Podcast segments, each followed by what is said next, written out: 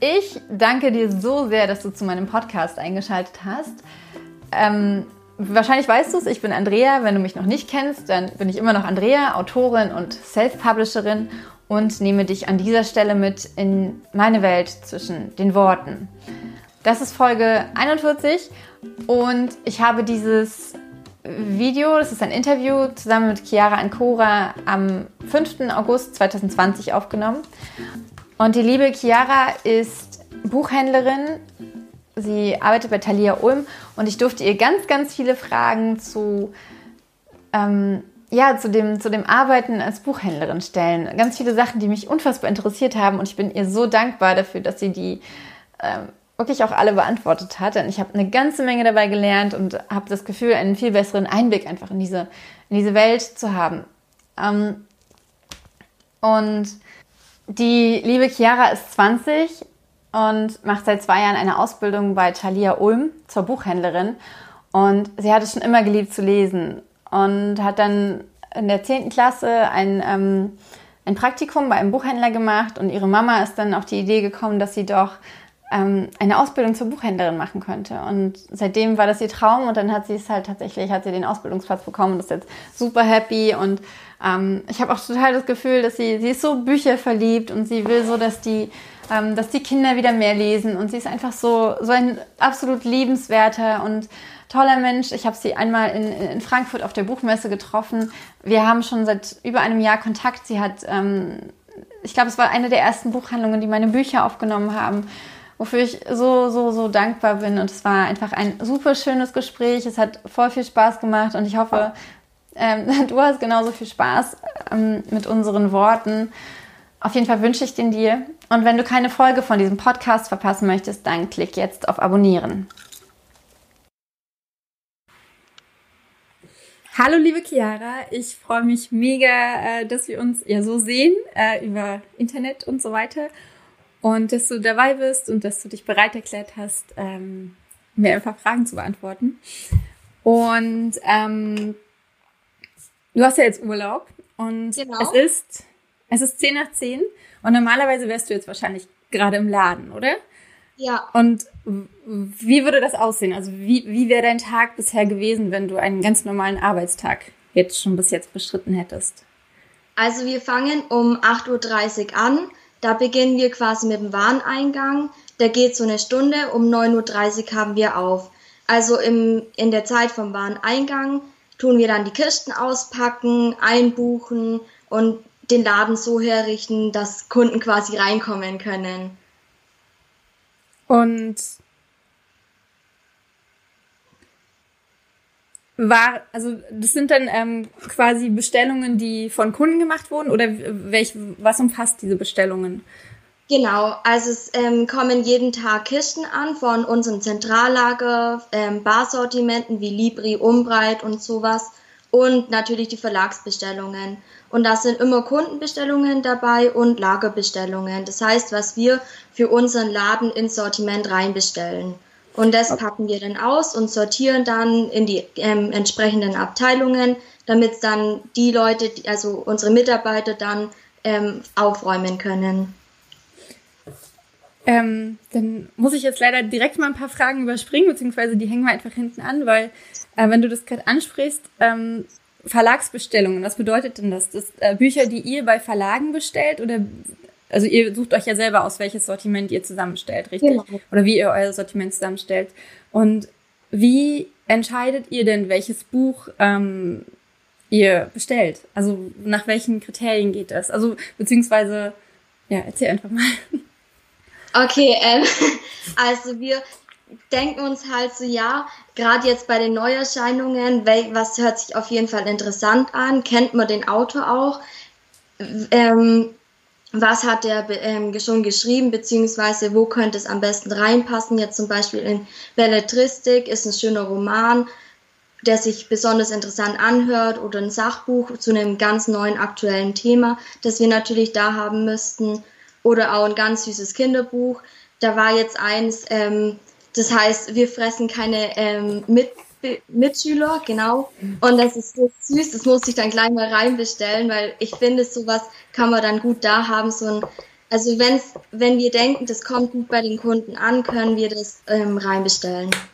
Also Sachen, von denen ihr wisst, dass die sich schon, ähm, ja, also da geht ihr auch gezielt dann darauf ein, was eure Kunden wahrscheinlich mögen. Also genau. Und würdest du sagen, dass das unterschiedlich ist, je nachdem, wo man, es kann, also ähm, je nachdem, wo die Buchhandlung liegt, ähm, sind die Interessen der Kunden sehr unterschiedlich oder kannst du dazu was ja. sagen? Doch, ich denke schon. Also gerade jetzt sind wir ein Standort, ähm, hat, ähm, wo viele Familien hinkommen, weil wir in einem Center sind. Da kommen, wie gesagt, am Wochenende Ferien kommen sehr viele Familien immer rein. Und da ist es dann wichtig, eher so für dieses Publikum auch Bücher da zu haben. Also wir haben eine relativ große Kinder- und Jugendbuchabteilung und eine große Belletristikabteilung, die, die das quasi dann schon das meiste umfasst. Ja, spannend. Ähm und wonach entscheidet sich, welche von den Büchern, die ihr bestellt, dann ähm, in einem Regal mehr oder weniger, ich weiß nicht, verschwinden und welche auf den Tischen ausgestellt werden? Habt ihr da, also. Also, gerade so Klassiker, keine Ahnung, wie ähm, Stephen King oder Jojo Moyes, wie auch immer man die ausspricht. Ich kann das auch nicht. und ähm, sowas ist natürlich klar. Das sind klare Stapelbücher, die präsentieren wir auch immer gut, weil das sind so Titel, die gehen eigentlich immer. Und dann überlegt man von den ähm, anderen Büchern, natürlich ähm, stellen wir immer ein schönes Sortiment zusammen. Also Thementische, das quasi jetzt zum Beispiel Sommertisch, Sommerlektüre, ähm, packen wir viele Bücher drauf, die eben so ein schönes sommerliches Flair hervorrufen. Und so gestalten wir dann auch unsere Tische und dann schauen wir natürlich, dass wir auch viele Bücher von den Tischen lesen, damit wir eben die empfehlen können und so auch die Stapelbücher rechtfertigen. Ah, und wer liest bei euch die Bücher? Also liest ihr die ähm, alle? Liest jeder nur ein Buch oder lesen auch manchmal mehrere das gleiche Buch? Wie entscheidet ihr das? Also wir versuchen so breit wie möglich zu lesen, aber es ist jetzt bei uns nicht ganz so vorhanden, weil es gibt bei uns ähm, nicht so viele die Thriller und Krimis lesen. Okay. Aber dafür haben wir gerade ähm, drei Azubis, beziehungsweise eine vierte, die ist jetzt gerade fertig worden. Und wir lesen halt alle so New Adult Fantasy mäßig. Und ihr liest aber alle. Also es, es, es liest wirklich jeder äh, äh, dann die Bücher, die ihr auch verkauft. Oder also natürlich ja. nicht alle Bücher, aber das ist klar. Ja, klar. Und was, was würdest du sagen, wie viele Bücher liest du dann so in der Woche, im Monat? Uff wenn es gut läuft. Also ich hatte auch schon Monate, wo ich 17 Bücher gelesen habe. Wow. 17 Bücher? Ja.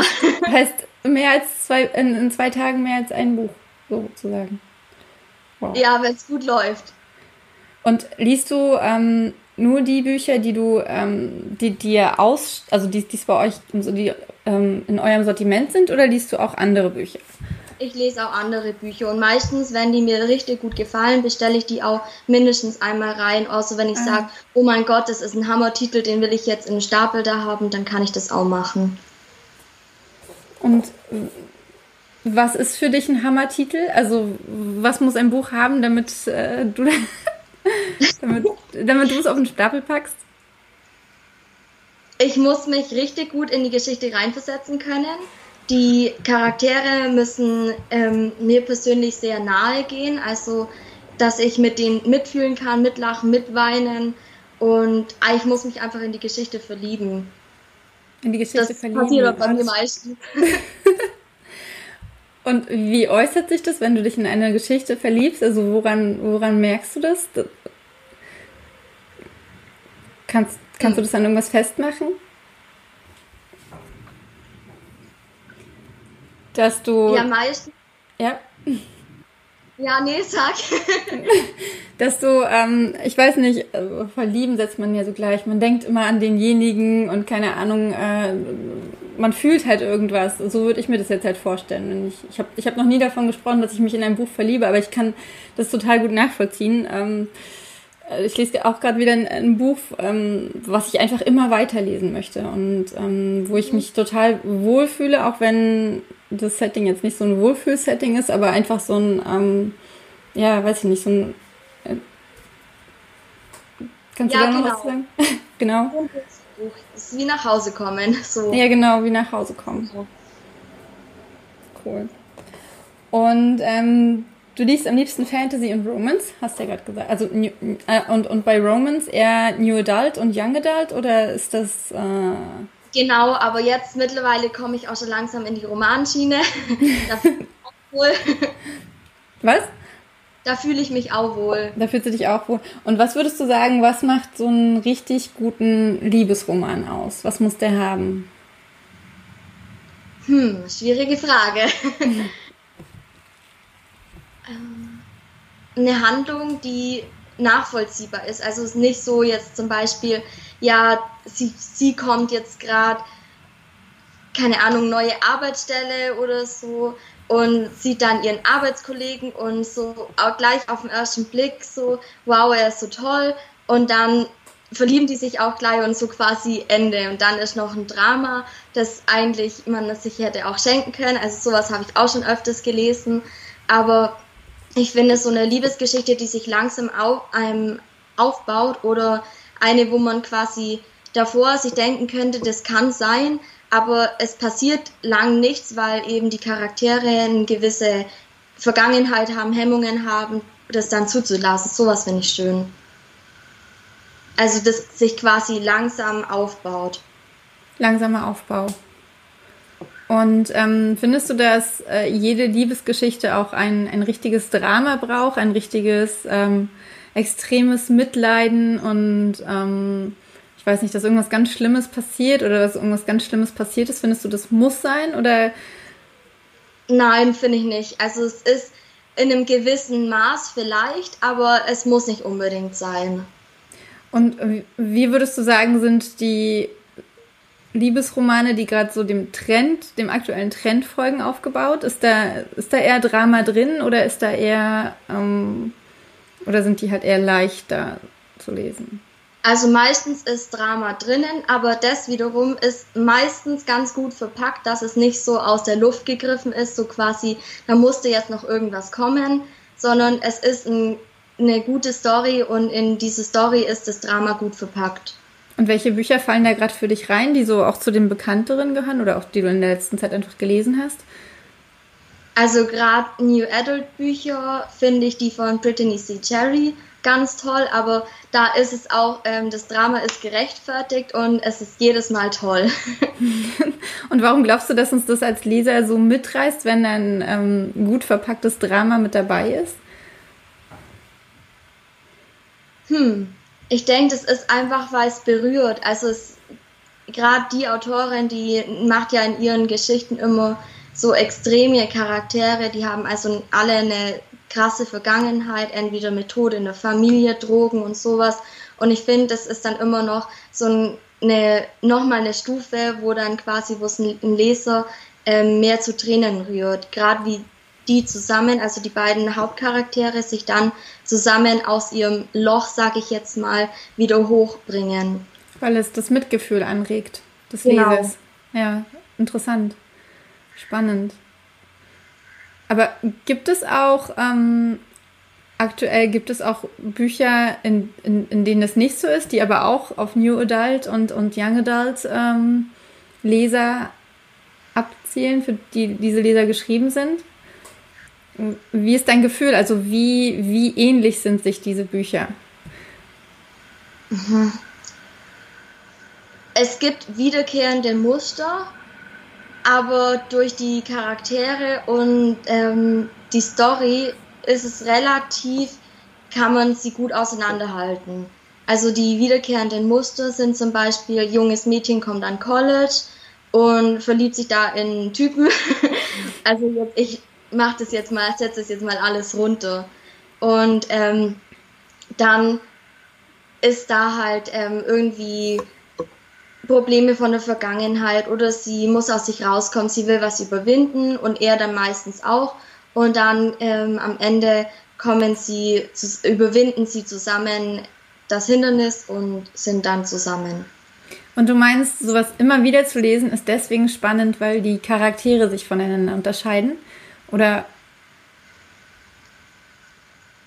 also wenn die, wenn die, wenn die Story äh, vom Prinzip her sehr ähnlich ist, was macht dann den Reiz aus, immer wieder ähnliche Stories dieser Art zu lesen? Was würdest du sagen? Hm. Ähm. ähm. Naja, was den Reiz ausmacht, ich finde, das sind einfach, also ja, die Charaktere, die machen es aus. Es gibt natürlich auch viele Bücher, wo ich sagen muss, die Charaktere sind jetzt nicht so gut aus, ausgearbeitet, beziehungsweise ich kann deren Handlungen gar nicht verstehen, dann finde ich, ist es auch für mich kein lohnenswertes Buch. Aber dann gibt es auch ganz, ganz, ganz viele Autorinnen und ja, Autorinnen eher, die dann in ihren Geschichten das so gut verpacken, dass dann selbst ähm, Klischees und so ein ähm, wiederkehrendes Story-Element richtig gut ist. Spannend. Und du, du meinst, das sind eher Autorinnen? Also fallen dir auch, gut, ich glaube im Young Adult und New Adult Bereich fallen mir tatsächlich auch keine an, aber fallen dir so im, im Liebesromanbereich auch Autorinnen ein, die, ähm, die du gerne liest oder die du, von denen du gerne was gelesen hast schon? Also Autoren lese ich eher selten. Warum? Aber ähm, wenn sagen, ich warum? Dran denken muss. Ein letztes, was ich gelesen habe, war von Christian Handel, das Rowan und Ash. Da geht es ja um zwei Jungs. Und das fand ich ganz cool, weil er hat das in so eine Fantasy-Geschichte verpackt mit diesem Coming Out und Selbstfindung und sowas. Und das fand ich echt gut. Gut, wenn es um zwei Jungs geht, dann. Ähm, wobei es gibt ja auch, ähm, glaube ich, äh, LGBT-Roman, also äh, LG, also G Romane sozusagen, die von Frauen geschrieben wurden, oder? Ja, gibt's auch. Kannst du da einen Unterschied festmachen? Also, ob das eine Frau oder ein Mann geschrieben hat? Weil, wenn du gerade sagst, er, das hat dir so gut gefallen? Also bei ihm weiß ich es halt, dass es ihm am Herzen lag, weil ähm, er selber schwul ist und deswegen, das fand ich dann nochmal ganz cool, sowas zu lesen mit einem ähm, Own Voice Autor weil ich davor halt so Becky Albertari gelesen habe, die ja quasi Love Simon geschrieben hat und ähm, sowas, aber das dann nochmal von einer eigenen Stimme zu lesen, finde ich dann doch mal noch einen Unterschied. Also man hat richtig die Zerrissenheit von dem, seinem Haupt, Hauptcharakter ähm, gemerkt. Ja, weil es einfach seine eigenen Erfahrungen waren. Genau.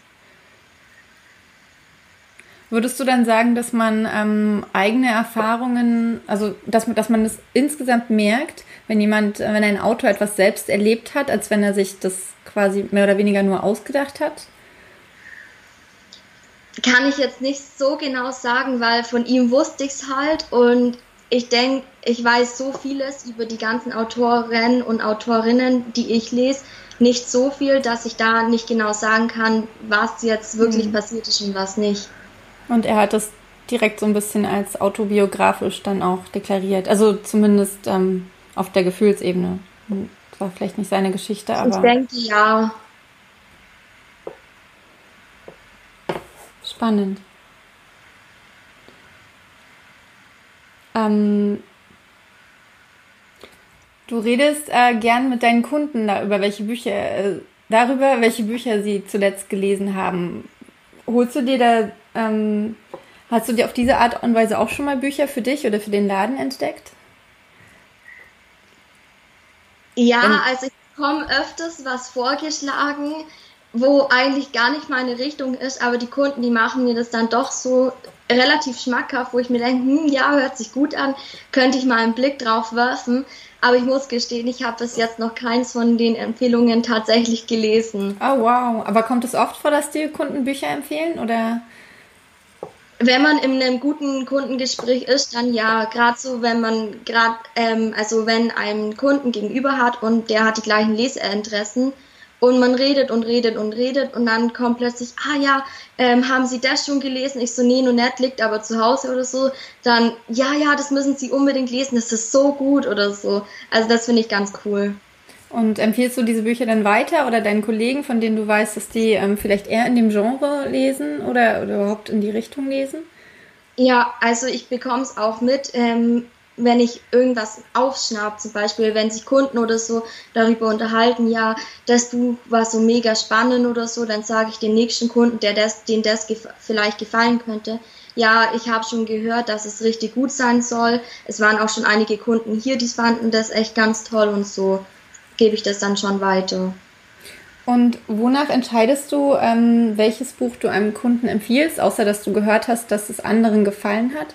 Also wenn jetzt, keine Ahnung, ähm, wenn ich jetzt in deinen Laden komme und sage, ich suche, ähm, ich, ich lese selbst kein Fantasy, ich suche aber für eine Freundin ein ganz tolles Fantasy-Buch, die ist, äh, keine Ahnung, Mitte 20 und ähm, studiert Erziehungswissenschaften, weiß ich nicht. Dann würde ich also zu meinen persönlichen Lieblingen gehen und denen dann halt erzählen, so um was es denn geht, was mir besonders gut an dem Buch gefallen hat. Und natürlich, ähm, wenn ich dann so das Zweifeln sehe, dann frage ich auch gerne nochmal nach, ja, äh, was hat sie, ob äh, sie dann schon weiß, was die Freundin denn gelesen hat, welchen Autor oder Autorin sie bevorzugt und so und dann durch Nachfragen und ein bisschen Persönlichkeit rausfinden, denke ich dann, dass ich dann immer gute Treffer landen kann. Wow. Das äh, klingt mega individuell und gut. Auf jeden Fall was, was äh, Online-Shops nicht leisten können. Krass. Aber ähm, du meintest, wenn du den Zweifel siehst, also ähm, hm? wie meinst du das? Den, den, den, den Zweifel der, der Kundin? Also, wie, was meinst mhm. du damit? Ja, dass sie so zweifelnd aufs Buch schaut oder mich so anschaut und gar nicht den Klappentext durchlesen will, dann denke ich so, okay, nächstes Buch. ah, dass du, dass du merkst, das war die, die falsche Wahl quasi. Ah. Ja, interessant. Und ähm, sind Kunden für sowas empfänglich? Also, ähm, was würdest du sagen, was ist mehr? Kunden, die in, in den Laden reinkommen, für sich stöbern wollen, Kunden, die in den Laden reinkommen und ähm, direkt ein ganz bestimmtes Buch als Ziel haben oder Kunden, die wirklich auf der Suche sind und sich dann beraten lassen? Ich denke, das ist ein gut gemischtes Verhältnis. Es gibt immer mal wieder Zeiten, da kommen mehr Leute, die sich beraten lassen wollen und mehr Leute, die gezielt schon wissen, was sie wollen. Aber meistens, ich denke, meistens sind es tatsächlich dann doch die sich also die sich auf den zweiten Blick dann erst beraten lassen wollen. Also die also, erst selber stöbern und dann merken, okay, ich finde mich nicht zurecht. Woran würdest, warum glaubst du, ist das so, dass man äh, oft in einen Buchladen geht und dann doch nicht findet, ähm, also beim Stöbern nichts findet? Woran liegt das? Ich denke, das ist tatsächlich die Menge an der Auswahl. Ja. Also wenn ich, wenn ich mir denke, ich ähm, suche jetzt einfach mal ein schönes Buch oder so, ich weiß noch nicht, worauf ich Lust habe, ich gehe einfach mal rein, ja, dann lese ich mir von zehn Büchern einen Klappentext durch und bin quasi immer noch nicht so schlau, welches ich jetzt nehmen soll. Und überfordert und, dann auch, ne? Und ja. Also du liest auf jeden Fall Klappentexte, wenn du ein Buch auswählst? Ja, meistens schon. Also entweder weiß ich, dass ähm, der Autor oder die Autorin mir super gut gefällt, dann kaufe ich es eh meistens ohne ähm, Klappentext durchzulesen. Aber wenn mich dann das Cover auch anspricht, ja, ich bin Coverkäufer, ich gebe es zu, dann ähm, lese ich auch den Klappentext durch und dann denke ich mir so, ja, ist cool, nehme ich mit. Ähm, zum Thema Cover. Ich finde immer, das ist so, also ich beschäftige mich ja noch nicht so lange mit dem Thema. Äh, ich mache das ja erst seit ähm, ungefähr zwei Jahren. Aber in der Zeit ist mir schon aufgefallen, dass es immer so ein paar Monate gibt, in denen ein bestimmtes Cover erst aufkommt und dann mehrfach kopiert wird. Und also ne, kopiert nicht, aber dass dann ganz, ganz viele weitere Bücher herauskommen, die ein ganz ähnliches Cover haben. Ja, ich habe die De Debatte auch schon mitbekommen, beziehungsweise ähm, ich denke, also manchmal denke ich es mir aus, ja, die sehen schon sehr ähnlich aus, aber gleichzeitig, ähm, es ist mir auch in letzter Zeit aufgefallen, als ich mal durch den Laden ging, es gibt tatsächlich Verlage, die machen das aus ähm, Marketinggründen, denke ich, weil wenn mehrere Bücher der relativ ähnliches Cover haben, dann weiß man gleich, aha, dieses Buch gehört zu dem Verlag. Okay. Und ich denke, das ist nicht schlecht.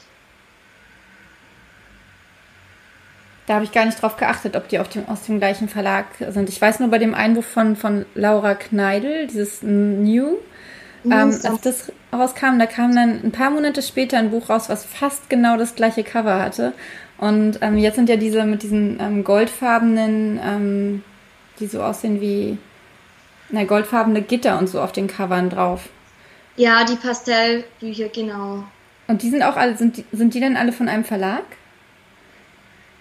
Die meisten ja, beziehungsweise die anderen Verlage, die jetzt in dieser New Adult Richtung schreiben, die passen sich dem an, aber gleichzeitig auch dem Verlag an. Also okay. die machen es nicht genau gleich wie jetzt der Lux Verlag, sage ich jetzt mal, sondern ähm, die haben zwar die Farben mehr oder weniger schon dabei, damit man eben erkennt, aha, es ist diese New Adult Richtung, aber gleichzeitig ähm, sind die dann doch anders, damit man es eben nicht ähm, zu dem Lux Verlag oder so zuschreibt. Aber erkennen das die Leser? Das ist die nächste Frage. Ich kann jetzt nur von meinem Wissen sagen und manche Leser, die viel in dem Genre lesen, sagen es auch, also denen fällt es auch auf. Aber ähm, gerade Kunden, die man jetzt quasi neu in dieses Genre reinzieht, denen fällt es natürlich nicht auf. Und die sind dann auch nicht verwirrt, wenn die Bücher so ähnlich aussehen. So einen Fall hatte ich, glaube noch gar nicht. Also wenn, dann war es eine Mutter, die für ihre Tochter was gekauft hat, aber ähm, sonst denke ich eher nicht.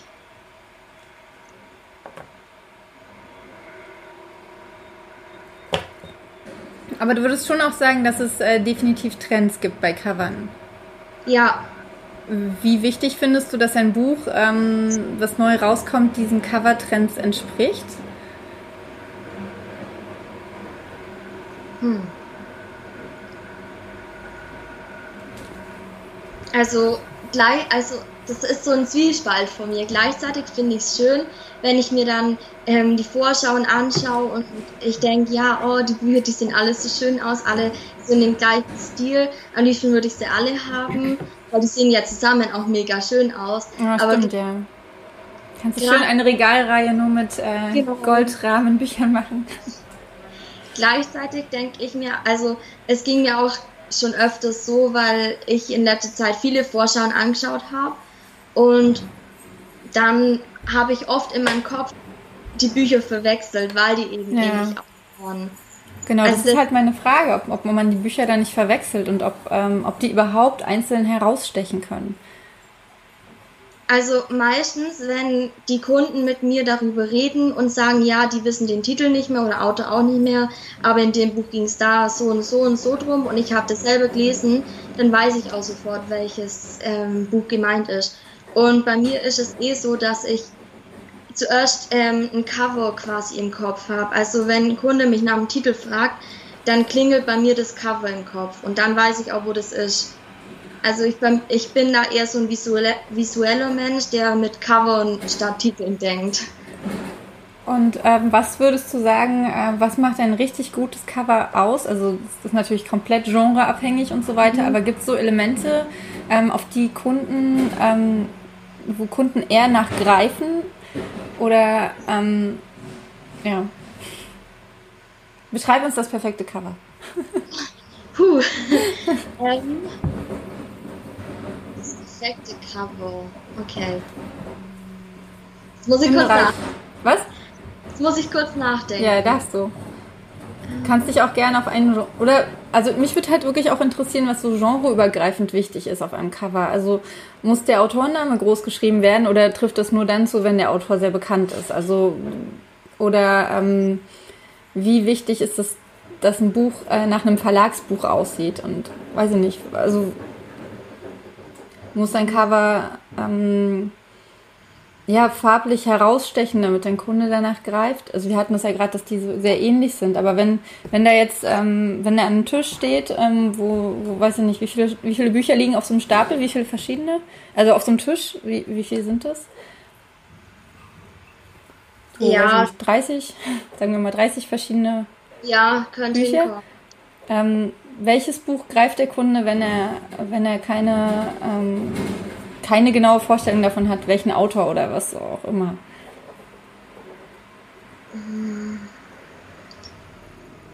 Hm. Also meistens ist zum Beispiel jetzt in Krimi, wenn da irgendwie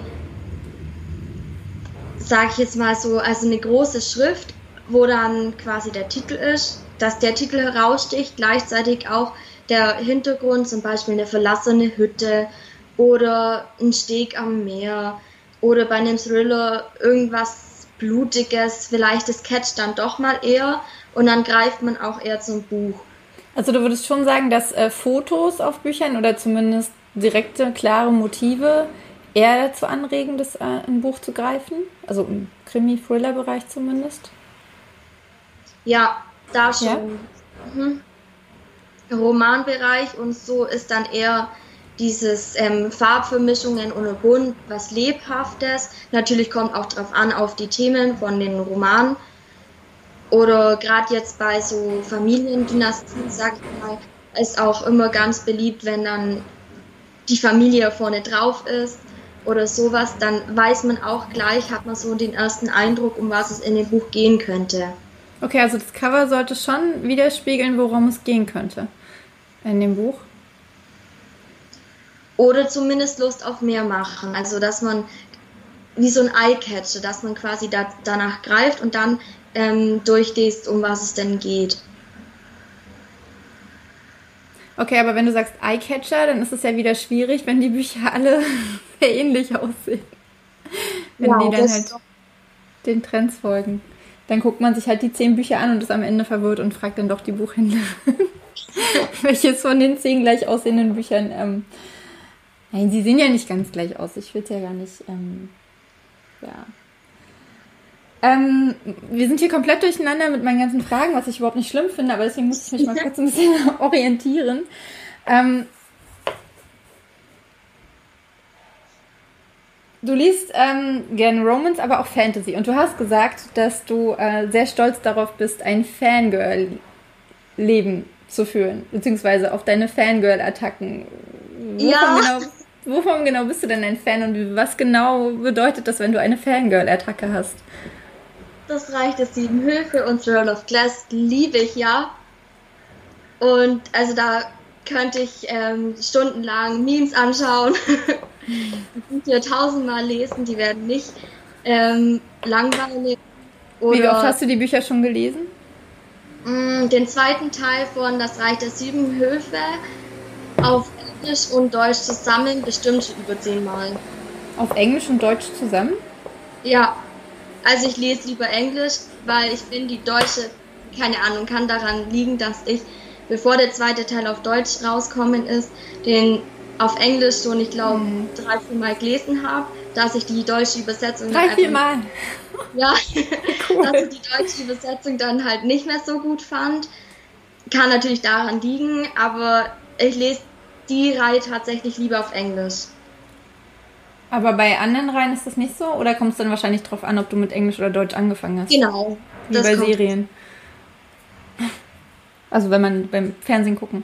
Mhm. Wenn ich ist es auch so, wenn man einmal auf Englisch angefangen hat, dann ist es auf Deutsch ganz, ganz schlimm, weil die Synchronsprecher meistens so ganz andere Stimmen ja. haben und sich das komplett crazy anhört. Ähm, und was muss geschehen, damit du von etwas ein Fan wirst? Achso, du hast mir noch nicht von deinen Fangirl-Attacken erzählt. Also würdest du dich auch so Cosplay-mäßig irgendwie auf einer. Ja. ja, hast du es gemacht? Also. Ich war noch nicht auf einer großen Convention oder so mit Cosplay, aber ich mache es zu Hause gerne mit Freunden, dass wir quasi auch zum Beispiel Shadowhunter haben wir schon öfters gemacht, dass wir uns Runen aufmalen und dann halt ein Fotoshooting machen oder sowas. Das ist schon cool. Vielleicht kannst du mir davon noch ein paar Fotos schicken oder eins zumindest, wenn du Lust hast. Okay. Das fand ich super Alles spannend. Und wie oft machst du sowas? Ähm, ja. Je nachdem, wie ich Zeit habe. Also es ist ja jetzt schon länger nicht mehr. Das letzte Mal war, dass ich mich verkleidet habe in der Buchhändlerschule in Frankfurt. Da gibt es nämlich zur Hälfte immer so ein kleines Fest und das war Halloween, weil in meinem Blog war im Oktober und da haben wir dann natürlich Halloween quasi vorgezogen und ich habe mich als Shadowhunter verkleidet. Cool. Und ähm, so richtig mit Kostüm und allem? Machst du dir das dann selber oder wie? Äh, oder kaufst, kauft man sowas? Oder ich habe davon überhaupt keine Ahnung. Aber ich finde es super spannend. Ich finde es total cool.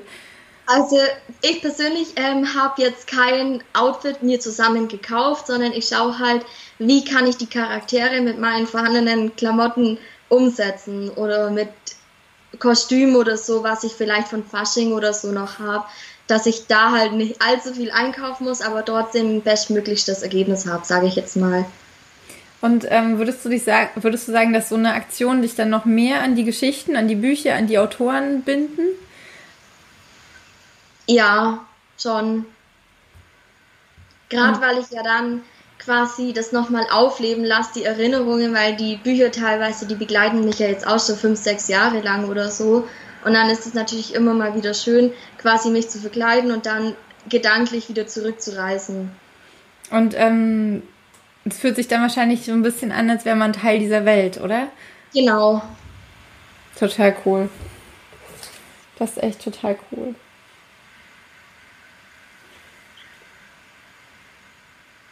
Aber das machst du dann nur für deine wirklich allerliebsten Lieblingsbücher? Ja. Da, wo es sich halt anbietet. Mhm. Meistens sind es Fantasy-Bücher, die ich dann umsetze. Ja, gut, bei. Ja. in, in Ruby zu, ähm, zu verkleiden mit einem Bullet Journal in der Hand ist ja wahrscheinlich nicht so lustig. So Monakastenmäßig. Ja, aber wegen ihr habe ich zum Beispiel mit meinem Bullet Journal angefangen. Ja, ich auch. Ich... Ja. cool. Also führst du auch ein Bullet Journal? Ja. Und seit wann? Wie lange machst du das? Ähm, September 2018, als ich mit meiner Ausbildung angefangen habe. Ja, krass. Ich seit August 2018. Sehr witzig. Ja, ja. da hat Deswegen habe ich da im Urlaub vorgeplant, wie ich das denn alles machen könnte und so. Und als ich dann wieder zu Hause war, habe ich dann das Buch in der Hand gehabt und habe mich dann hingesetzt und dann ähm, ab September hatte ich es dann gemacht. Cool. Und ähm, was sind so die, was würdest du sagen, was sind so die drei wichtigsten Sachen für dich beim Bullet Journaling? Weil du machst du das ja auch schon seit zwei Jahren jetzt. Also, mhm. also für mich war es oder ist es ähm, ganz klar auch so, wo ich meine Kreativität ein bisschen freien Lauf lassen kann. Weil also machst ja, du auch richtig Handlettering-mäßig genau. mit ähm, zeichnest und so. Ja. Cool. Wenn ich Zeit dafür habe. Ja, das geht's mir auch. Genau. Wegen der Arbeit bin ich halt auch nicht mehr so viel dazu kommt, irgendwie zu zeichnen oder irgendwie mal sowas halt zu machen. Und dann dachte ich mir so, ja, das ist doch perfekt, dann kann ich das als Routine quasi machen, jede Woche, dass ich dann die Woche gestalte und gleichzeitig habe ich da dann meine Termine. Und was ähm, sind die anderen beiden Sachen, die du sagen würdest, sind dir am wichtigsten daran? Hm. Den Spaß nicht zu verlieren, dass ich quasi auch ähm, mit locker leichten Gefühl an meine Termine gehe, wenn ich jetzt zum hm. Beispiel äh, ich habe nächste Woche einen Zahnarzttermin, dann tue ich den halt ein bisschen verschnörkelt. Machst du den schönen Zahn daneben, der grinst ja. ja, cool. Und was noch? Ähm. Also würdest du sagen, dass du äh, dadurch strukturierter gewo geworden bist oder warst du vorher schon sehr strukturiert? Oder bist du überhaupt strukturiert? Naja, also manchmal, das ärgert mich irgendwie in letzter Zeit schon. Da lasse ich es dann ein bisschen schleifen. Also da kommt es dann auch mal vor, dass ich so zwei Wochen oder so, also dass ich quasi die letzte Woche nachmachen muss und die nächste Woche dann auch noch dazu machen muss. Aber sonst strukturiert, naja. Aber ich finde es schön anzugucken. Ja, so geht es mir auch. Es ist einfach viel schöner, so einen Terminplaner aufzuschlagen genau. als so einen normalen, ne? Hast du auch ja. ähm, so eine Buchtracking-Liste da, damit drin? Ja, das mache ich jeden Monat und da schreibe ich dann auch rein. Also ich habe auch Habit Tracker mit wann ich lese, also jeden Tag oder also muss ich dann halt abkreuzeln und ähm, dann trage ich immer ein, was ich quasi im Monat gelesen habe und so kann ich dann, also ich hatte auch schon mal dieses System mit Jahresanfang ähm, 50 Bücher oder so lesen, dass ich dann immer einen Strich gemacht habe für ein Buch, aber da, das, da kommt so schnell wie ich lese, kommt da gerne eins mal unter. Und deswegen habe ich mir angewöhnt, immer im Monat eine Leseliste zu machen, welche Bücher ich quasi lesen will und gelesen habe und die dann quasi eintragen. Also du schreibst dir am Anfang des Monats auf, welche Bücher du lesen möchtest? Genau. Oh, das Meist. ist ja cool. Und schaffst du das dann auch, die alle zu lesen? Eher nicht, weil dann kommt wieder zum Beispiel, bin ich im Laden, kommt wieder eine Neuerscheinung, die ich noch nicht kenne, sehe ich die, lese mir den Klappentext durch, ah, hört sich ja cool an, okay, lese ich das. Und so werde ich leicht abgelenkt. Und ich ähm, schaffe das einfach nicht, mir ähm, eine Routine aufzubauen, wie ich meine, also dass ich mir das wirklich aufschreibe, welche Bücher ich gelesen habe. Ich lese halt auch relativ viel, aber halt auch viele Sachbücher. Und ähm, will jetzt auch endlich damit anfangen, mir so eine richtige Bücherliste jeden Monat zu machen. Also vielleicht kannst du mir ein paar Tipps geben, wie ich da auf jeden Fall dranbleibe, wie ich das hinkriege. Was, was genau schreibst du auf? Wann schreibst du es auf? Schreibst du es auf, wenn du das Buch gerade fertig gelesen hast? Oder wie ist da dein System? Ja, meistens schreibe ich es dann entweder am Abend auf, nach, wenn ich den ganzen Tag, also mein Bullet Journal liegt in meinem Zimmer und meistens lese ich irgendwie unten im Garten, auf dem Sofa irgendwo. Und wenn ich dann das Buch beendet habe und ich nicht gleich hochkomme, nehme ich es äh, später dann halt mit hoch, stelle es in mein Regal und dann schreibe ich es mir meistens auf, dass ich das beendet habe und wie ich es fand. Cool. Ja, ich fange damit jetzt auch an. Ich habe mir schon auf jeden Fall einen, ich habe jetzt äh, mir einen Bullet Journal geholt, wo man ähm, so mit Ringtechnik, wo man halt Seiten mhm. rausnehmen kann und so weiter, weil es mich immer so genervt hat, dass diese Bücher dann bei mir rumstehen, die Bullet ja. Journals, und da so viele Seiten drin sind, die ich nie wieder brauche. Und es war nicht so Ryder Carroll mäßig, er, er hebt ja wirklich alles auf, um dann irgendwann mal nachzugucken, aber so nutze ich das nicht.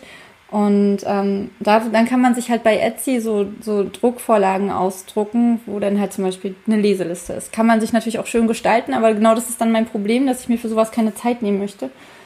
Und drück mir die Daumen, dass ich es letztendlich hinkriege. Ja, das kriegst du hin. ähm, Nochmal zum äh, zurück in den Buchladen. Mhm. Und zwar als Self-Publisherin interessiert mich natürlich sehr, sehr, sehr nach ähm, also wie, ähm, wie das Self-Publishing im, im, stationären Buchhandel wahrgenommen wird. Vielleicht kannst du dazu erstmal allgemein oder deinen Eindruck dazu sagen. Mhm. Also, also, einmal von den, einmal von den ähm, äh, Leuten, die im, im Buchladen arbeiten und dann auch von den Lesern. Es ist ja immer spannend, wenn also gerade von meiner Seite aus finde ich es schon spannend, wenn jetzt ein neuer Autor erscheint, den man vielleicht schon etwas länger über Internet oder so verfolgt und sich dann denkt, ach ja, sympathische Person bringt jetzt auch ein Buch raus, dann natürlich ist man da dann eher, dass man es liest. Also das ist auch gerade jetzt, finde ich persönlich, bei der jüngeren Generation, sag ich mal, die viel am Handy ist und die sich für Bücher interessiert, da ähm, bekomme ich sehr viel mit, dass sind gerade Bookstagrammerinnen, jetzt auch ein Verlag, äh, ein Buch rausbringen, klar, das ist im Verlag. Was Self-Publishing ausmacht, finde ich, ist auch ähm, bei uns die Kunden, dann merkt man dann doch eher, hm, kein Verlag, Autor ist noch relativ unbekannt. Da ist dann immer so eine kleine Hemmschwelle da. Die bei den Lesern ist es oftmals so, dass die eher zu den bekannteren Autoren greifen. Und da versuche ich als Buchhändlerin quasi, die gewisse Bücher von Self-Publishing-Autoren gelesen hat oder noch lesen will, versuche ich da dann ein bisschen Anstoß zu geben, dass die Bücher auch richtig, richtig schön sind und dass man quasi über seinen Tellerrand hinausgehen sollte auch mal. Und wie ist da die Resonanz? Manche springen drauf an, manche eher weniger. Und wie würdest du sagen, ist das Verhältnis? Die, die drauf anspringen, sind eher seltener, leider, mhm. muss ich dazu sagen. Und ähm, wenn du nicht berätst, ähm, also Self-Publishing-Bücher, sind die bei euch auch auf Stapeln oder sind die eher im Regal? Also wenn, wenn ein Kunde einfach nur stöbert, ähm, Kommt der dann auch mal mit einem Self-Publishing-Buch zur Kasse, ohne dass es ihm, ihm jemand direkt empfohlen hat? Also meistens gerade die Neuerscheinungen oder wenn Autoren uns über ähm, Thalia halt anschreiben, also die eine E-Mail schicken, dann lese ich mir den Klappentext durch, beziehungsweise könnte das gut reinpassen in unser Sortiment. So gibt es eine Zielgruppe dafür und dann bestelle ich es in einen kleinen Stapel rein zum Ausprobieren, wie es ankommt. Und wenn das gut ankommt, dann bestelle ich auch gerne drauf. Und ähm, also, ja, dreht, es ist oft auch so, wenn es dann im Stapel liegt, dann lesen ähm, sich die Kunden das auch durch, gucken so ein bisschen rum. Ähm, ich hatte einmal eine Kundin, die ist mit, wenn du wieder gehst, äh, zu mir kommen und hat gefragt eben, ob ich das gelesen habe und ob das gut ist. Und ich so, ja, das ist mega schön, kann ich nur empfehlen. Sie so, ah ja, das hat sich jetzt so gut angehört, auch die Empfehlung, weil ich eine Empfehlung eben dazu geschrieben habe. Das wird sie jetzt gleich mal mit in Urlaub nehmen. Ja, wie schön. cool. Hat sie sich danach nochmal dazu gemeldet? Also hast du sie dann nochmal gesehen oder? Ehrlich gesagt nein, aber kann auch sein, dass ich sie einfach übersehen habe. Schön. Also es kommen schon ähm, Kunden mit den, mit den Büchern von, von Self-Publishern auch an die Kasse, ohne dass man sie empfiehlt. Also die genau. haben schon auch, wenn natürlich ähm, nicht so einen großen, aber schon auch einen Raum bei euch. Ja.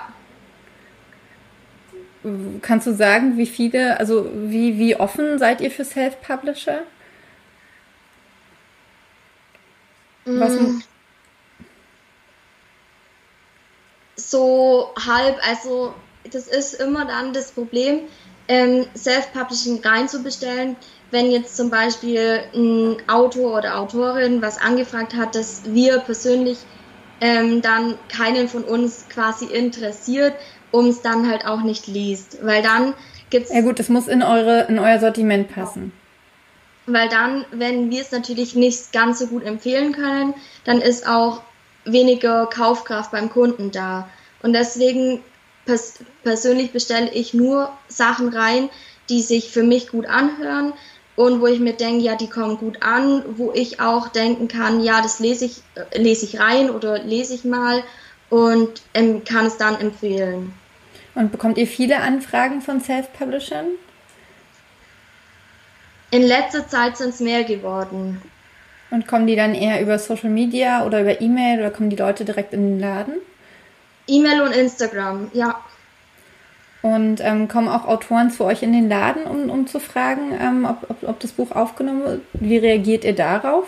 Also findet ihr das eher störend und nervig oder ähm, findet ihr das gut? Ich glaube, da waren mal ein oder zwei Autoren waren mal da, aber sowas dürfen wir als Mitarbeiter quasi dann nicht entscheiden, wenn einer dann reinkommt. Ähm, den leiten wir dann immer gleich zur Filialleitung weiter. Und ähm, was sollte so jemand mitbringen, der, äh, der, der, der fragen möchte? Sollte der direkt ein Buch mitbringen? Wie sollte der auftreten?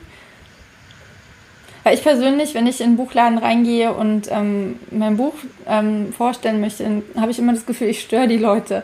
Weil die halt arbeiten und ähm, klar gehört es auch zu, zu, zur Arbeit eines Buchhändlers, mhm. neue Bücher kennenzulernen, aber ich denke immer, ich unterbreche die dann und habe immer schon ein schlechtes Gewissen, wenn ich nur reingehe. Und ich glaube, das ist so die schlechteste Voraussetzung, um äh, mich gut zu präsentieren, weil ich halt, äh, ja, keine Ahnung, eigentlich gar nicht genau weiß, wie ich auf die Leute zugehen will. Die meisten sind wirklich immer sehr positiv, aber ich habe auch echt schon negative Erfahrungen gemacht sowohl in kleinen als auch in großen Buchhandlungen. Und von daher würde ich gern von dir jetzt ein Patentrezept haben.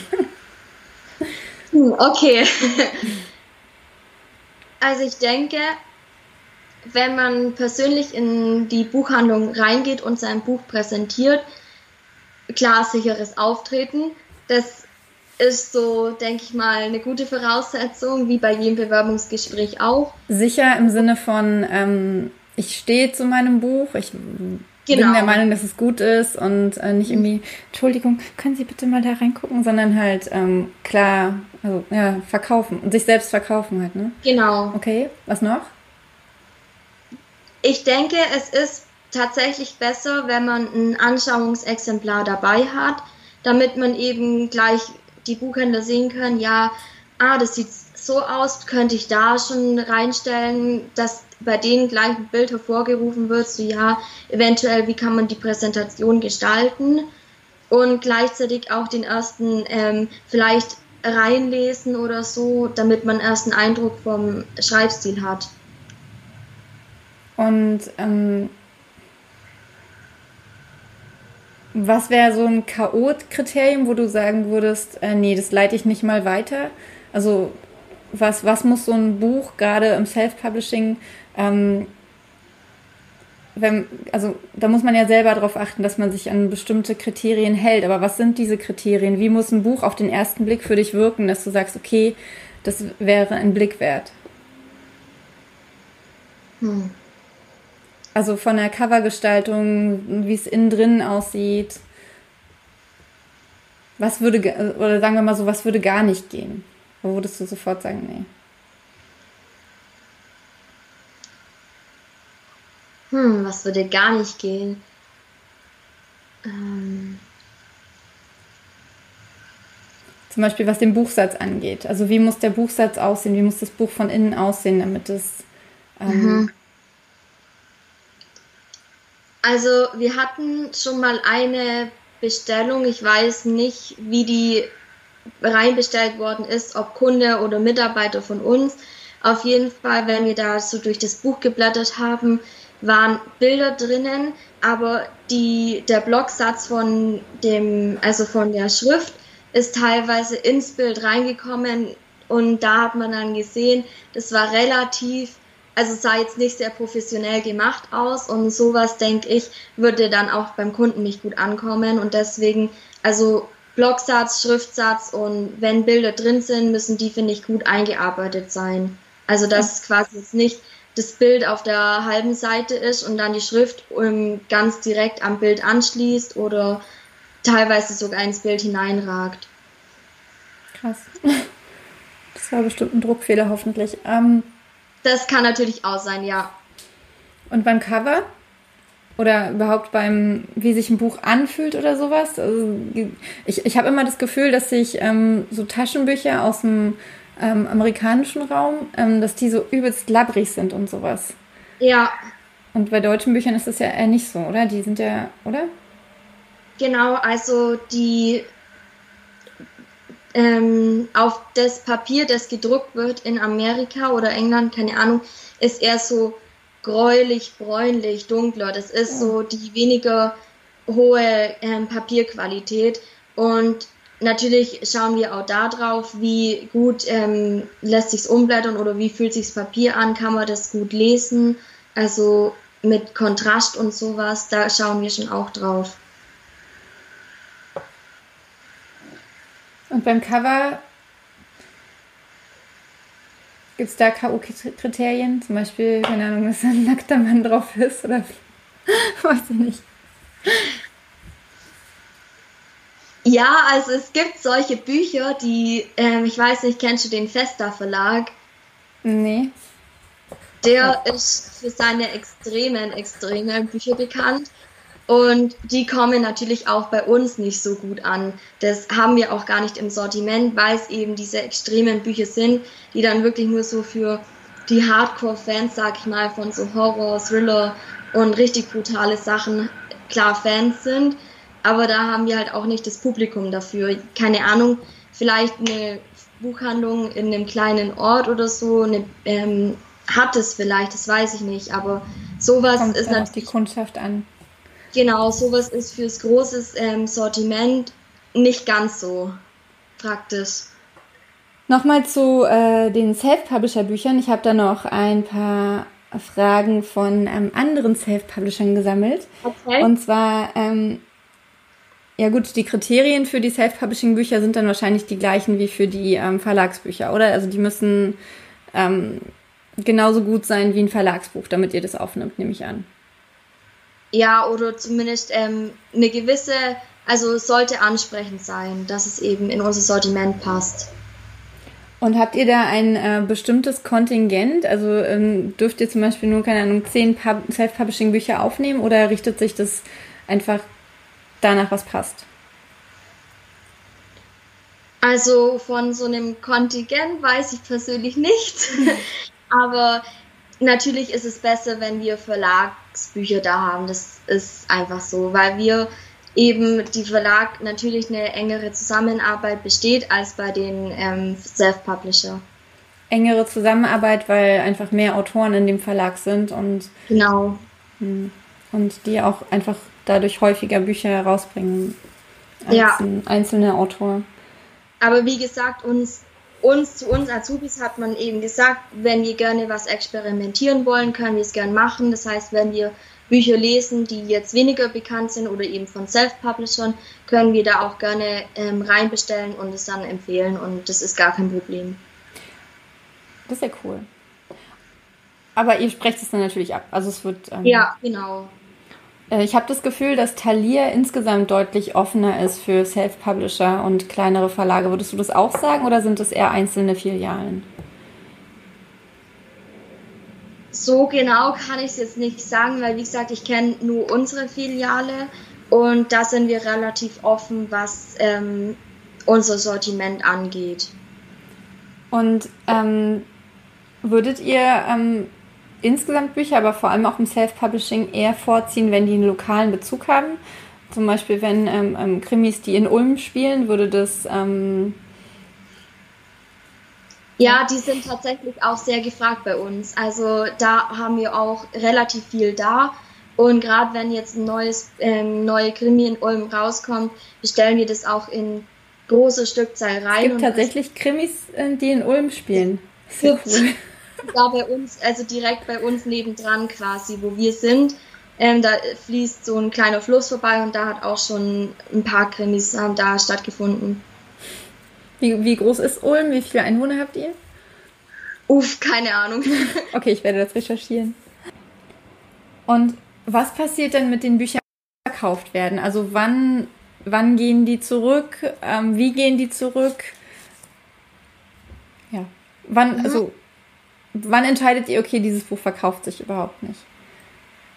Also da kommt immer ähm, jeden Monat quasi kommt einmal eine Rücklaufliste vom Zentrallager, äh, dementsprechend der Abteilung. Und da kommt, ähm, es ist quasi eine Standseitenliste, Überhangliste, ähm, gelbe Seiten gibt es noch, gelbe Seiten die kommen immer, wenn jetzt zum Beispiel irgendwas zensiert wird oder wenn da eine Neuauflage ähm, gemacht wird und da muss die alte La ähm, Auflage unbedingt ganz dringend raus. Die müssen wir auch sofort ähm, nach den Büchern sehen und die müssen dann auch gleich weggeschickt werden. Die dürfen wir quasi nicht mehr im Sortiment haben. Die Standzeitenliste ist quasi, wenn jetzt ein Buch zu lang steht, der letzte Verkaufstag, keine Ahnung, vor drei, vier, fünf Monaten war oder so. Und die sollten wir dann auch raus aus unserem Sortiment nehmen. Also drei, vier, fünf Monate ist so die. Und das Zentrallager, ähm, da, ihr bestellt ja alles über das Zentrallager, von daher betrifft es sowohl Verlags- als auch Self-Publishing-Bücher? Oder genau. Differenziert? Also wir haben auch von Barsortimenten, das ist quasi Libri, da kommt auch eine Liste, aber die kommt seltener. Und da schicken wir auch wirklich immer nur das Nötigste mit, was sich absolut nicht mehr verkauft, sondern also da überlegen wir wirklich, was können wir noch da lassen, was ist quasi, was wollen wir auch noch da lassen, wenn jetzt zum Beispiel, ich hatte letztens einen Bloggertisch bei uns und da habe ich auch relativ viel übers Barsortiment ähm, bestellt, weil manches bei Talieren gerade nicht mehr lieferbar war. Und ähm, da habe ich dann absichtlich, ähm, als die, der Aufruf zum Zurückschicken kam, habe ich die eben da gelassen, weil es ja noch der Aktionstisch war. Da können wir also quasi auch trotzdem noch selber entscheiden, was wir wegschicken und was nicht. Aber nur mit Libri, nicht mit dem Zentrallager. Da, da auch, genau. Wenn wir zum Beispiel jetzt auch bei Standseiten, wenn wir denken, ja, das steht da, aber da kommt bald der zweite Teil raus, dann lasse ich das da, weil sonst müssen wir es ja wieder reinbestellen. Ja. Und ähm, sind Self-Publisher eher im Zentrallager oder eher über Libri? Leider tatsächlich eher über die Barsortimente. Hm. Und das ist gerade noch so ein bisschen das Problem. Dass es, ähm, ich weiß nicht, ob es jetzt nur bei uns, sage ich jetzt mal so ist, oder ob die anderen ähm, Zentrallager das dann auch haben. Aber ich denke, dass es nur jetzt zum Beispiel bei, ähm, bei dir war es ja Nova, kann es sein? Hm. Genau, dass es dann auch teilweise nur darüber beziehbar ist. Dass es nur über Nova beziehbar ist? Oder nur über die? Ja, und die Barsortimente. Genau, also ich weiß, meine sind ähm, zum Teil zumindest im Zentrallager bei Thalia, aber die bleiben ja dann auch nicht drin, oder? Die bestellen dann wahrscheinlich auch ihre, ihren Stapel, der hoffentlich sehr groß ist, und mhm. wenn der sich nicht verkauft, dann bestellen die das ja wahrscheinlich auch nicht nach, oder? wie es im Zentrallager mhm. abläuft, da habe ich keine Ahnung. Ähm, und dann habe ich noch eine Frage, ähm, die äh, Self-Publisher ziemlich beschäftigt, die ähm, ihr Buch über Amazon ver, ähm, herausbringen. Also gibt ja zwei Möglichkeiten. Entweder du bist in einem Amazon-Verlag oder du machst das über dieses ähm, KDP-Programm. Und in beiden Fällen hast du ähm, äh, stellt sich den, den Autoren die Frage, wie komme ich denn jetzt mit meinem Buch in den Buchhandel? Weil ich habe von verschiedenen Buchhändlern gehört, dass die Amazon-Büchern ähm, sehr negativ gegenüber eingestellt sind, beziehungsweise dass bei den KDP-Büchern, die ja gar nicht im VLB gelistet sind und dann ja wahrscheinlich auch kaum bestellt werden können. Kannst du dazu was genau. sagen? Ja, also ähm, das kommen, da kommen wir häufig ähm, auch oft Kunden an, die sagen, ja, die haben entweder in der Fernsehsendung oder in der Zeitung dieses Buch gehört oder gesehen und würden das gerne bestellen. Und dann suche ich natürlich zuerst über unser Programm, dann finde ich es nicht. Dann suche ich natürlich auf unserer Seite, finde ich es auch nicht. Dann ist meistens Google und zum Schluss ist eben Amazon. Und bei Amazon finde ich es dann meistens. Und dann gucke ich halt runter, Verlag und so. Und dann steht da ja Amazon Publishing und dann muss ich sagen, ja, können wir leider nicht bestellen, ist nur über Amazon lieferbar. Und das ist dann schon auch ein bisschen kritisch von den Kunden her, dass sie dann so sagen, ja, hm, bei Amazon will ich aber nicht bestellen, okay, danke. Aber ähm, die Amazon-Verlage, also Tinte und Feder und dieses ähm, Montlake und wie die alle heißen, ähm, die sagen ja schon, dass sie über die Buchhändler auch bestellt werden können. Genau, das, ähm, es gibt manche Bücher, die sind, ähm, die können wir bestellen, aber es gibt eben auch ähm, manche, die können wir nicht bestellen und für die ist dann halt schade. Okay, und das sind dann wahrscheinlich die äh, direkt im, also self-gepublishten Bücher über Amazon, die KDP-Bücher. Ja, ich glaube schon. Äh, so, wir haben gerade festgestellt, dass wir schon über eine Stunde quatschen. Und äh, das ist super spannend und mir würden bestimmt noch eine Million andere Fragen einfallen, aber äh, die liebe Chiara hat ja Urlaub und den soll sie auch genießen. Und ihr sollt hier auch nicht äh, stundenlang uns beim Quatschen zuhören, auch wenn euch das hoffentlich interessiert. Und wenn ihr bis hierhin gehört habt, geschaut oder gehört habt, dann interessiert euch das auf jeden Fall. Aber ich würde sagen, diesen inhaltlichen Teil, den ähm, schließen wir jetzt mal ab. Und ich habe aber zum Abschluss äh, eines Interviews immer noch drei Fragen und die würde ich dir gerne jetzt noch stellen. Die erste okay. ist, ähm, wofür bist du heute dankbar? ich bin dankbar dafür, dass ich eine tolle Familie habe mhm. und die meine Buchsuchtleidenschaft auch unterstützt, obwohl die damit nichts anfangen können. Können mit nichts anfangen? Ab und zu lesen sie schon, aber wenn ich dann so meine Fangirl-Momente habe und so was davon erzähle und so, ja, Mama, das habe ich dir aber doch schon vor drei Tagen oder so erzählt, weil ich jetzt nicht mehr, worum es geht und so dann machen sie das so mit dem Augenzwinkern. Aber ist ja auch süß. Ist ja schön, dass sie das so, so mit, mittragen. Cool. So, zweite Frage. Ähm, welche Veränderung wünschst du dir in der Buchwelt? Hm. Veränderung in der Buchwelt.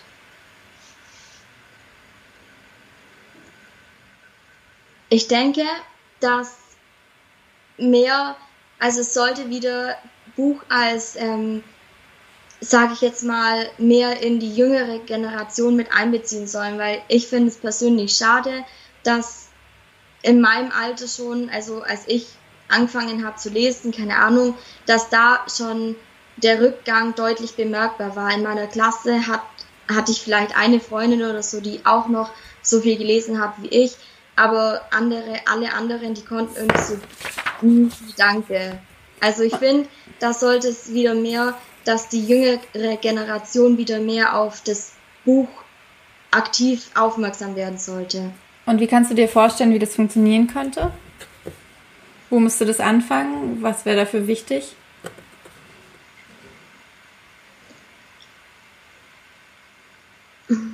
Ich denke, das ist quasi, also im, im eigenen Umfeld, Umfeld schon mal so die Freunde so ein bisschen, ja, hey, magst du mal was lesen oder so. Natürlich auch viel mehr in den Schulen, dass quasi die Schulen oftmals, also ich weiß nicht, ich habe das nur mal gehört, dass ja schon nicht mehr so aufs Lesen geachtet wird, dass die Kinder richtig lesen, sondern man sollte wieder den Schulen in den Grundschulen schon wieder die, den Spaß am Lesen beibringen und eben durch schöne Schullektüren oder so, nicht nur die klassischen, sage ich jetzt mal, klar sind die wichtig, habe ich auch gelesen, aber auch so zur Abwechslung mal ein, eine coole, lockere Schullektüre oder so mal lesen. Alle Harry Potter lesen. ich persönlich habe Harry Potter gelesen. Du hast Harry Potter nicht gelesen? Nee. Warum nicht? Ich weiß, und irgendwie war, war bei mir, also wahrscheinlich würde ich es auch lieben, aber mittlerweile ist bei mir so, ja, jetzt eine Reihe anzufangen, die keine Ahnung, sieben Bände hat. Sieben, ja. Wie viele hat Harry Potter? Ja, ähm, die dann jetzt anzufangen, ist, denke ich mal, so ein bisschen so äh, schwierig. Und gleichzeitig denke ich mir aber auch, wenn ich damals, als es frisch rauskommen wäre, ähm, angefangen hätte und auf jedes einzelne quasi gewartet hätte, da hätte ich es absolut gefeiert wahrscheinlich. Aber jetzt, denke ich, ist bei mir der Zug abgefahren von Harry Potter. Ich habe mit 33, nee, ich war noch älter, äh, jünger, ein bisschen jünger noch, mit Ende 20 angefangen. Und meine Mama hat mit, ähm, ja, mit, mit, mit Ende 50 angefangen. Mhm. Und alle in einem Stück gelesen, also. ähm, bei, bei, bei meinem Sohn in der Schule ist es so, der kommt jetzt in die zweite Klasse und die hatten in der ersten Klasse hatten die äh, einen Lesepass. Also die haben ziemlich früh angefangen, jede, jede Woche einen Leseplan zu bekommen. Da waren dann am Anfang nur zwei Buchstaben, sowas wie Mi und Im und Mimi. Mhm. Und ähm, jedes Mal, wenn die zehn Minuten gelesen haben, ähm, haben sie eine Unterschrift bekommen von den Eltern. Und wenn sie 30 Tage gelesen hatten, dann haben sie eine Urkunde bekommen. Und mein Sohn, also der sowieso aber in die Schule kommen wollte, um lesen zu lernen, also ist vielleicht nochmal was anderes, aber den hat das so extrem motiviert, ähm, dass er ähm, wirklich jeden Tag, das war ihm so wichtig, dass er jeden Tag diese zehn Minuten liest, nicht wegen der Unterschrift, sondern weil er auch einfach erkannt hat, dass er dadurch besser wird. Am Anfang war es halt wirklich so ein Mi und ähm, ja. Und jetzt ist es so, dass er jede Woche ähm, mindestens ein Buch liest von diesen, das ist so zweite, dritte Lesestufe. Mhm. Und die haben um die 60 Seiten, sind natürlich auch Bilder drin, aber es sind halt äh, Superman-Bücher. Es ist so eine Reihe ja. von Superman-Büchern vom Fischer Verlag. Ähm, mit äh, Schrift ohne Serifen und ähm, er liebt das. Der, der, der liest alleine, also er, er liest mir auch immer noch laut vor, gerade das doppelte Lottchen. ähm, und äh, ja, und ich bin total dankbar und begeistert dafür. Ich sehe es aber halt auch zum Beispiel bei meinem Neffen, der ist 14, der, der liest überhaupt nicht. Der hat einmal Gregs Tagebuch angefangen, aber mhm. trotzdem irgendwie, das ist so ja. schade. Deswegen, ich finde sowas mit den Lesepass, das ist super. Da ist und wir haben Lesepaten, da kommt immer jemand in die, in die Schule und liest dann insbesondere mit den Kindern, weil wir auch viele Kinder mit Migrationshintergrund in der Klasse haben, wo die Eltern halt das einfach auch nicht leisten können, weil sie gar nicht sagen können, das hast du jetzt richtig oder falsch gemacht. Ähm, wobei es ja darum eigentlich auch gar nicht geht. Und dass dann halt andere Eltern in die Schule kommen und sich von anderen Kindern vorlesen lassen. Sowas das machen die bei uns auch. Ja. Und Lesepaten. Das macht meine ähm, Schwiegermutter. Das finde ich auch ganz schön. Okay, ähm, letzte Frage. Hm, welches Buch steht ganz oben auf deiner Wunschliste und warum hast du es dir noch nicht gekauft? okay, ähm, Gute Frage, was ganz oben auf meiner Wunschliste ist. Hm.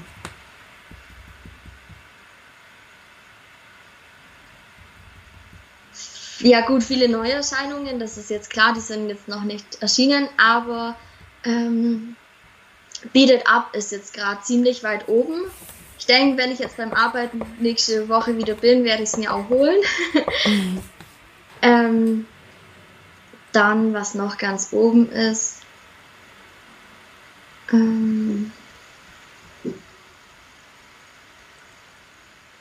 da hat man, da denken wir jeden Tag über so viele Bücher nach und jetzt fällt ja. mir kein Titel ein. Das ist auch immer, ich ähm, denke immer, das will ich lesen, das will ich lesen, das will ich lesen. Und wenn dann mein, äh, ich, ich eins zu Ende gelesen habe, denke ich mir so, was lese ich denn jetzt?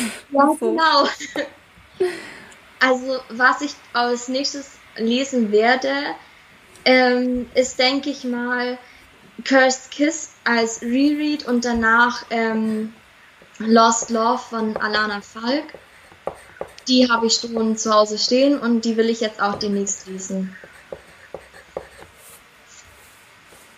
geht wieder in die Fantasy-Richtung. Mal wieder als Abwechslung. Cool. Und ähm, wo kann man dich denn finden und kontaktieren? Weil du hast ja auch, also du baust ja auf Instagram schon auch den, äh, den Buchblog auf, ne? Also genau, so ein bisschen so nebenzu. Und wenn da man jetzt ja? mich auf Fall, genau. Und sonst bei Tadia eben, das sind meine Rezensionen.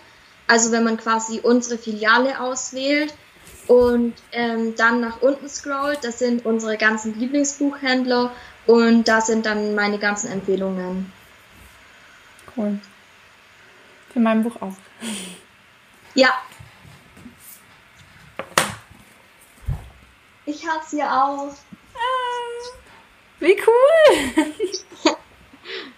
es ist so schön, wirklich. Ja? Ah, ja, das auch so. richtig gut. Ja, cool. Ähm, das hat mega viel Spaß gemacht. Ich danke ja. dir sehr, sehr, sehr. Und ähm, hast du noch irgendwelche abschließenden Worte? Tschüss. Genießt, lest viel. ja, genau, lest viel. Genau. Und bringt euren Kindern das Lesen bei, ganz früh, beziehungsweise unterstützt sie im Lesen. Ganz wichtig. Ich habe genau. tatsächlich mal, ähm, hat mir allerdings auch noch jemand erzählt, dass äh, ihm mal erzählt wurde, ähm, warum soll mein Kind denn lesen oder wofür brauchen wir denn Bücher? Wir haben noch den Fernseher. Oha. Mm. Ich glaube, das drückt das Problem ganz gut aus. Ja. Okay, Leider. liebe Chiara, dann vielen, vielen Dank. Es hat mega viel Spaß gemacht. Danke, Und ich fand es auch richtig toll. Danke, dass du dir die Zeit genommen hast. Ja, lieben gerne. Tschüss. Tschüss. Ja, ich hoffe, du hattest genauso viel Spaß wie wir und hast einiges mitgenommen. Ähm, schreib mir doch gern in die Kommentare, was dich am meisten überrascht hat und was dich noch interessieren würde. Also ich kann mir gut vorstellen, dass du immer noch offene Fragen hast und wenn du die in diese ähm, in die Show, also in die Kommentare packst, dann werden Chiara und ich die auf jeden Fall beantworten. Wahrscheinlich eher Chiara, weil ich habe ja nicht so viel Ahnung von der Buchbranche. Aber vielleicht hast du ja auch ähm, Fragen an mich. Auf jeden Fall freue ich mich mega, dass du dir dieses Interview bis hierhin angeguckt hast und wünsche dir ja, einen tollen Tag, einen schönen Abend. Wenn du einen Moment Zeit hast, gib mir gerne einen Daumen hoch. Oder wenn du das hörst, dann ähm, gerne eine Bewertung oder ein paar Sterne bei, bei, bei iTunes. Ich freue mich auf jeden Fall so, so, so, so sehr wirklich, dass du bis hierhin gehört hast und wünsche dir jetzt einfach eine ganz, ganz tolle Zeit. Mach's gut, deine Andrea.